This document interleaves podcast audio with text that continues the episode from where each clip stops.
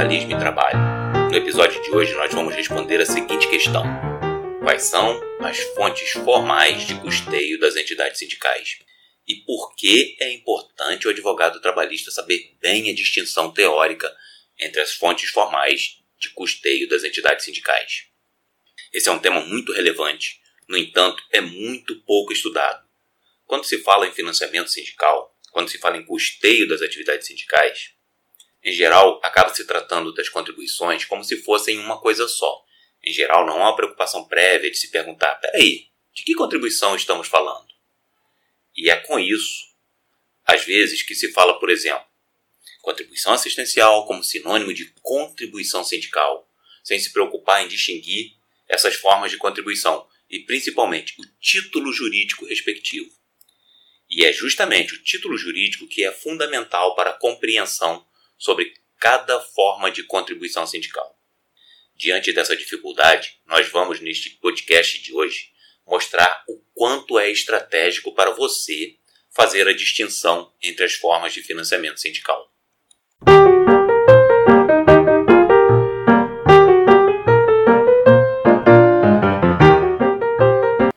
Eu sou o professor Arilson Rhodes, advogado trabalhista com experiência no direito sindical e na área trabalhista processual coletiva. E para tratar desse tema, eu vou conversar com o professor Jefferson Rodrigues.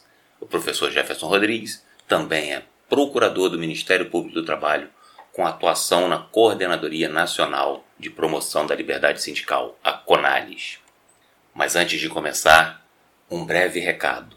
Se você quer saber mais sobre as ações coletivas na Justiça do Trabalho e sobre o direito coletivo do trabalho, temas como financiamento, organização sindical, greve, normas coletivas e muito mais, é só nos seguir no perfil Sindicalismo e Trabalho no Instagram ou visitar o nosso site sindicalismoetrabalho.com.br.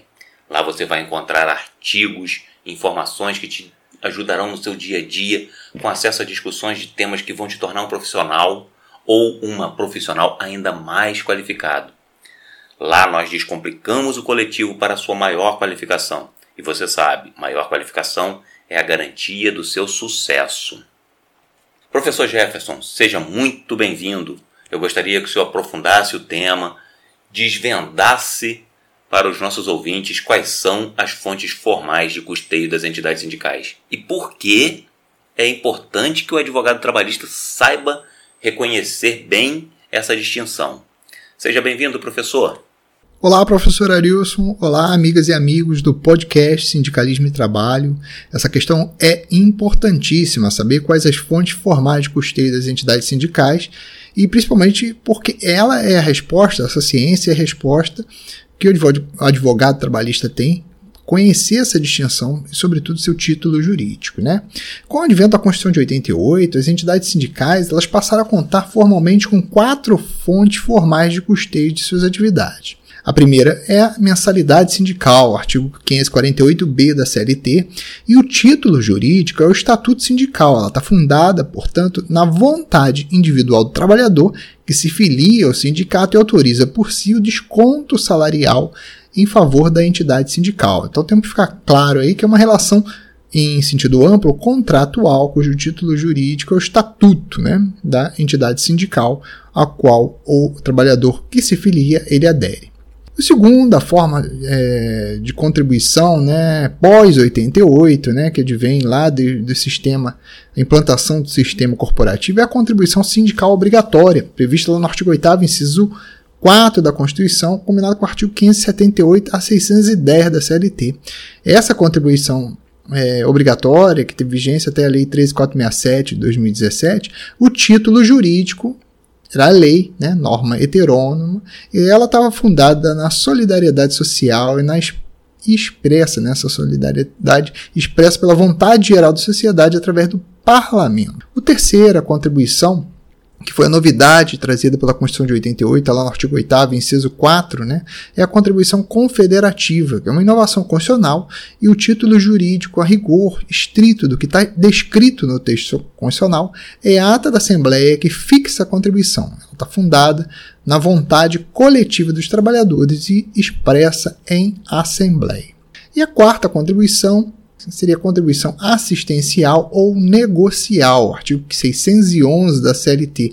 O título jurídico é a norma coletiva.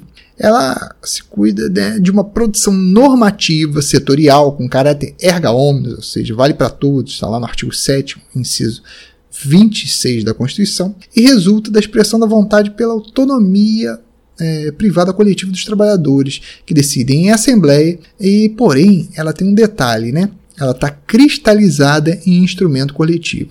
O instrumento coletivo é o veículo pela qual é, se consegue aplicação para todos os trabalhadores dessa contribuição assistencial ou negocial. Como eu disse, né, a Lei 13467 de 2017, a reforma trabalhista, ela tornou a contribuição sindical que era obrigatória em facultativo. E disse a lei né, que essa contribuição é condicionada à autorização dos que integram a categoria representada. É muito importante porque às vezes se fala de, indistintamente sobre as formas de contribuição sem saber tocar em que contribuição se está se falando. E é mais importante ainda você saber qual a contribuição que se fala e para saber qual o seu fundamento jurídico, qual o seu título jurídico. E vou pegar aqui o exemplo para a gente encerrar da contribuição assistencial ou negocial que está lá previsto no artigo 611 da CLT e se funda, como eu disse, é, na norma coletiva. Ela é aprovada em assembleia, mas está cristalizada para aplicar a todos os integrantes da categoria,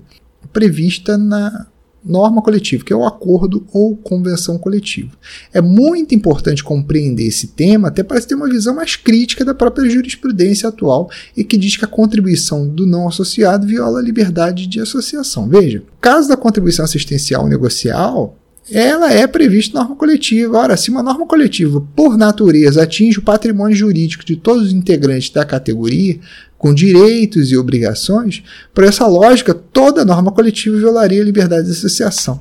E não é assim que se compreende. Portanto, se você depurar bem as formas de financiamento sindical, você vai perceber que, no fundo, quanto à contribuição assistencial negocial, não se justifica essa conclusão da jurisprudência, né? essa conclusão da, da jurisprudência sempre mais, digamos assim, contrária à contribuição negocial ou assistencial ou limitando a uma relação contratual que é diferente, né? Que é, como eu disse, como eu vimos lá, nós vimos lá, que é a contribuição das mensalidades. Aliás, esse é um bom tema para transformar em outro artigo, professor Arius, tratar da contribuição assistencial e discutir se ela viola ou não o direito de associação ou a liberdade sindical. Por hora, é isso aí. Essas são as quatro formas de financiamento das atividades sindical. Devolvo a palavra, professor. Sempre muito elucidativas as suas palavras, professor. Obrigado pelos seus esclarecimentos, obrigado pelo aprofundamento no tema. E para aqueles que queiram saber mais sobre o conteúdo deste podcast, sobre tudo relacionado ao direito coletivo do trabalho, ações coletivas na justiça do trabalho, atividade sindical, organização sindical, normas coletivas e muito mais, é só seguir o nosso perfil Sindicalismo e Trabalho no Instagram e visitar o nosso site Sindicalismo e Trabalho com.br Nós descomplicamos o coletivo para a sua maior qualificação. E você já sabe, maior qualificação é a garantia do seu sucesso. Vamos juntos e até a próxima! Thank you